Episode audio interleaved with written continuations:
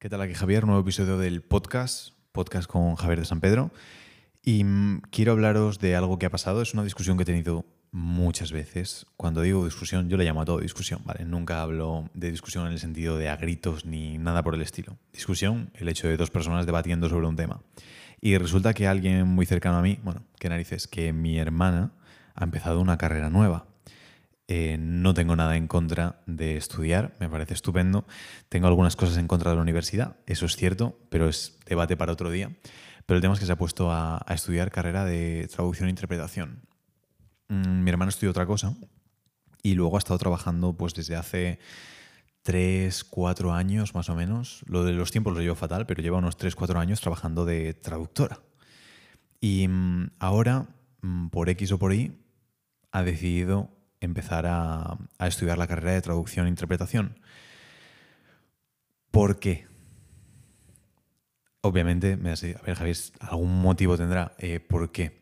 Básicamente es porque siente que hay ciertas cosas que no puede realizar de forma profesional porque le falta esa carrera. No le ha pasado hasta el momento que yo sepa de algún cliente que la quisiese contratar pero no la ha hecho porque no tenga la carrera, son cosas que a veces puede ocurrir en ciertas profesiones muy puntuales, muy puntuales. Hablamos de médicos, abogados, gente que no puede hacer uso de sus conocimientos si no tiene un título, porque son cosas como peliagudas. Pero hasta ahora no le ha pasado a nadie que diga, oye, ¿me puedes dar tu currículum para certificar que sí que tienes el graduado o la carrera de traducción? Pero ha decidido estudiar eso porque nota que pues hay ciertas carencias que, que necesita para poder realizar bien las tareas de, traducción.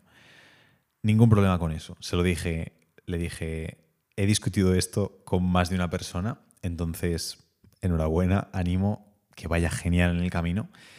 Y, oye, le apoyaré todo lo posible para que pues estos cuatro años de formación sean lo mejores posibles, tenga todas las facilidades que haga falta.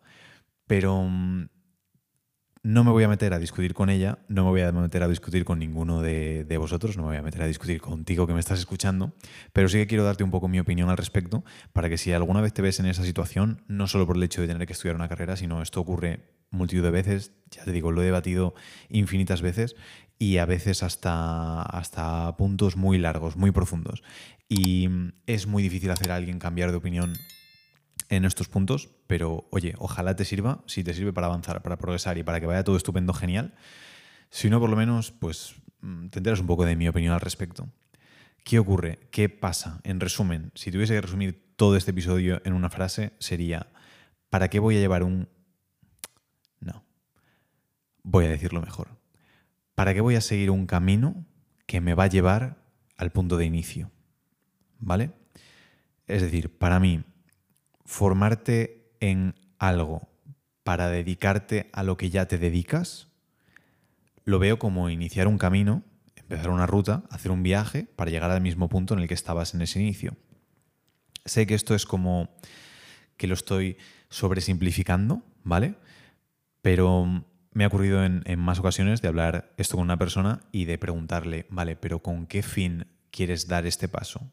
en, los dos casos más cercanos han sido también estudiar una carrera cuando ya se estaban dedicando a lo mismo que iban a estudiar. Y es, vale, pero ¿cuál es el motivo? ¿Por qué quieres estudiar esto? Y la respuesta es porque me quiero dedicar a eso. Y digo, pero ¿a qué te estás dedicando ahora mismo? Y es exactamente a lo mismo. Es decir, van a seguir un camino, van a iniciar ciertos procesos y justo este no es corto, que son cuatro años, para volver al punto en el que están. No para volver, sino avanzar para estar en el mismo sitio. Es que no, es, tan sencillo como lo estoy poniendo y sí que es cierto que cuando lo explico así suena absurdo y parece que están haciendo tonterías, pero mm, sí que tiene cierto sentido y sí que ocurre en muchas ocasiones. Y hay en ocasiones donde tiene sentido y hay en ocasiones donde sí que hay que hacerlo. Ejemplo claro, lo que he comentado. Eres abogado, a lo mejor te dedicabas a temas legales, pero no en el sentido de, llevar juicios o cosas por el estilo, y dices, oye, vale, pues, mm, pues sí, voy a estudiar porque sí que es algo que toca. O te dedicas al cuidado de animales y sí que has hecho pequeñas cositas, pero no has llegado a trabajar de veterinario como tal, entonces decides, oye, pues voy a estudiar la carrera porque sí que me quiero dedicar a eso de manera más profunda. En esos puntos, bien. ¿En qué otro punto lo veo necesario? Cuando a veces hemos llegado al camino, pero tenemos carencias que es un poco el caso que le puede ocurrir a mi hermana, pero es el hecho de cuando tenemos carencias y estamos ya en un camino y nos toca volver un poquito atrás para volver al mismo punto en el que estamos, pero con mejor base.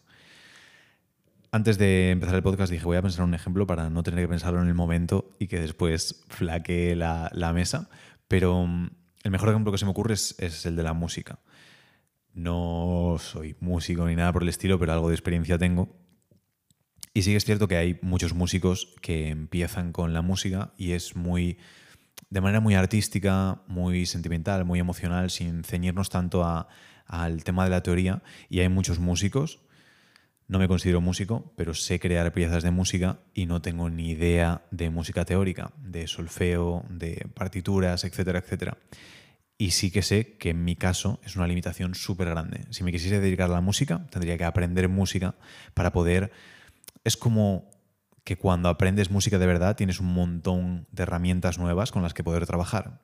Es como si eres carpintero y tú solo tienes un martillo y clavos y una lima y de repente estudias teoría, estudias música, estudias solfeo y de repente tienes 300 o 400 herramientas diferentes para hacer tus trabajos de madera convencionales que ya estabas haciendo hasta el momento. Entonces obviamente te aportan muchísimas más cosas. Esto tiene sentido. Tiene sentido ir un poco atrás, es decir, ya eres músico, ya vives de eso, voy a volver un poco atrás, voy a estudiar lo básico, voy a estudiar lo que están aprendiendo los niños de primaria, porque no tengo ni idea, para poder volver al punto en el que estoy, pero con una mejor base. Puedes decirme, vale, esto es lo que le está ocurriendo a tu hermana, que es traductora, pero no ha estudiado la carrera, por lo tanto hace su trabajo, pero no lo está haciendo de la manera más profesional o según los protocolos o los estándares que se rigen en la industria. Genial, te lo compro, completamente. ¿Qué ocurre? Aquí es donde yo decía que no tengo nada en contra de la educación, pero un poco con la universidad.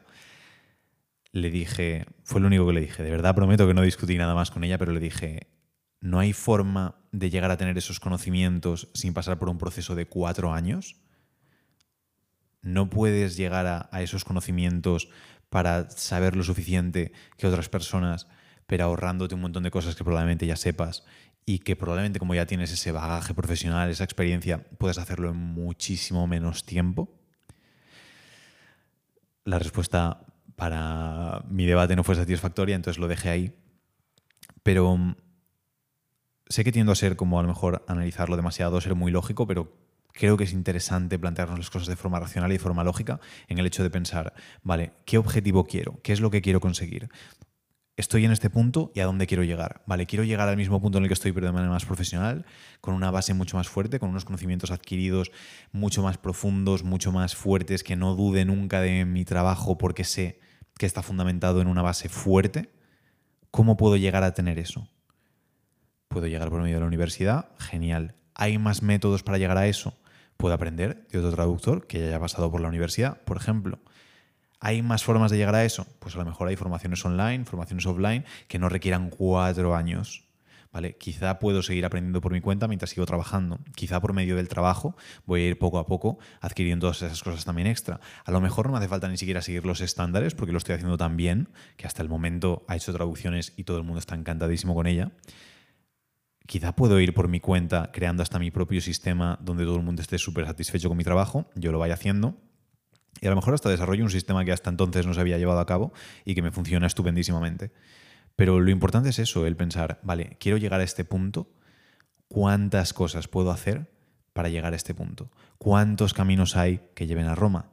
Lo que dicen de que todos los caminos llevan a Roma, pues no todos, pero muchos sí que llevan a Roma. Entonces, quiero este objetivo, ¿cuántos caminos hay? Y cuando tienes detectados todos esos caminos, piensas, vale, ¿cuál es el más cómodo, más rápido, más barato? El que más voy a disfrutar. Y entre todos esos, eliges. Normalmente, el que conlleva hacer un montón de cosas que ya sabes o que no te apetece hacer, el que conlleva que sean cuatro años de estudio, que conlleva gastarte dinero, perder tiempo, no poder trabajar tanto, eh, asumir ciertos horarios, ciertas rutinas que a lo mejor ya se interponen con la vida de un adulto.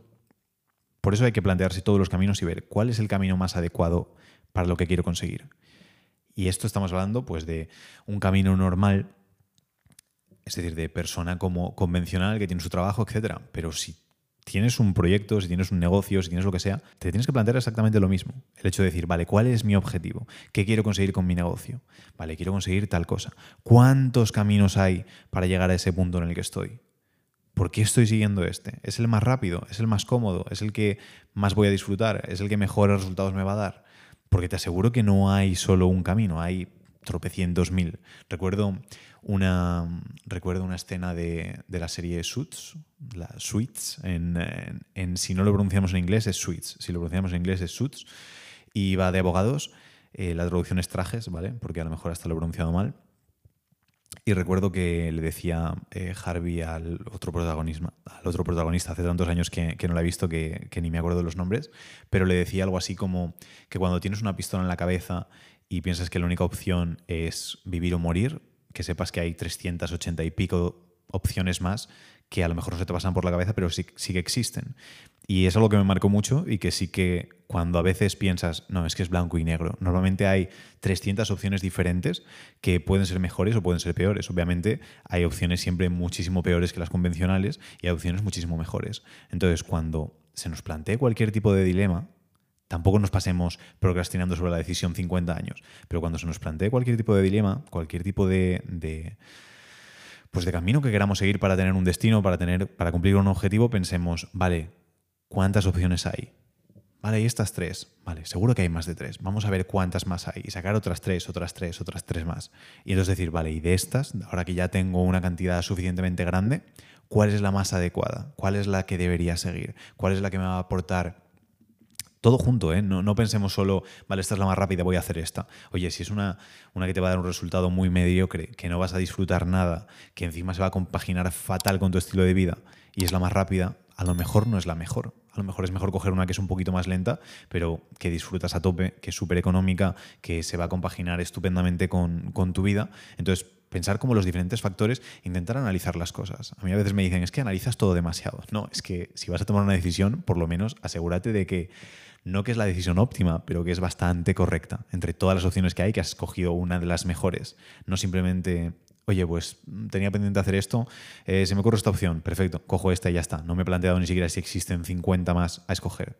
Entonces simplemente es eso. Esto es lo de siempre, tampoco nos pasemos y nos tiremos un año y medio pensando en cuántas opciones puede haber, pero simplemente el pensar, vale, esta es esta opción, genial, hay más opciones te iba a preguntar, ¿hay más opciones? Pero no, hay más opciones, ¿vale? ¿Qué más opciones hay? Y apuntarte en papel y boli. Papel y boli es la mejor herramienta que ha creado nunca jamás el ser humano. Papel y boli, apuntarlas. Y después si quieres eh, pros y contras o como sea la mejor manera de evaluar cuál es la mejor opción, cuál es la peor opción. Vale, entre las tres mejores, ¿cuál debería coger? A lo mejor no coges la mejor en el sentido de resultados, pero sí que coges la que cumple con más requisitos adecuados para que sea la opción más correcta para tu caso concreto. Entonces, es el hecho de pensar que hay muchas opciones, ¿vale? Que cuando queremos un objetivo, a ese objetivo podemos llegar por mil maneras. Que si queremos perder peso, podemos cerrar la boca o mover más el culo. En plan, tenemos diferentes opciones, no solo se limita a una única cosa. Entonces, pensar en todas las cosas que podemos hacer para el objetivo que queremos conseguir, analizar un poquito cuál es la mejor opción y entonces ir por esa opción a tope. Pero no pensar que porque haya una opción que sea la más popular, la más convencional, es la que deberíamos seguir. Hay muchísimas opciones que en la mayoría de casos son mejores que la convencional o que la que todo el mundo utiliza. Entonces, investigar un poquito, leer un poco, pensar un poquito, apuntar con papel y boli y mm, te va a ir mucho mejor con los objetivos, con las opciones y con todo. Así que nada, espero que hayas disfrutado del episodio. Espero tu feedback en, uh, sí, en Instagram principalmente. Y nos vemos en el siguiente.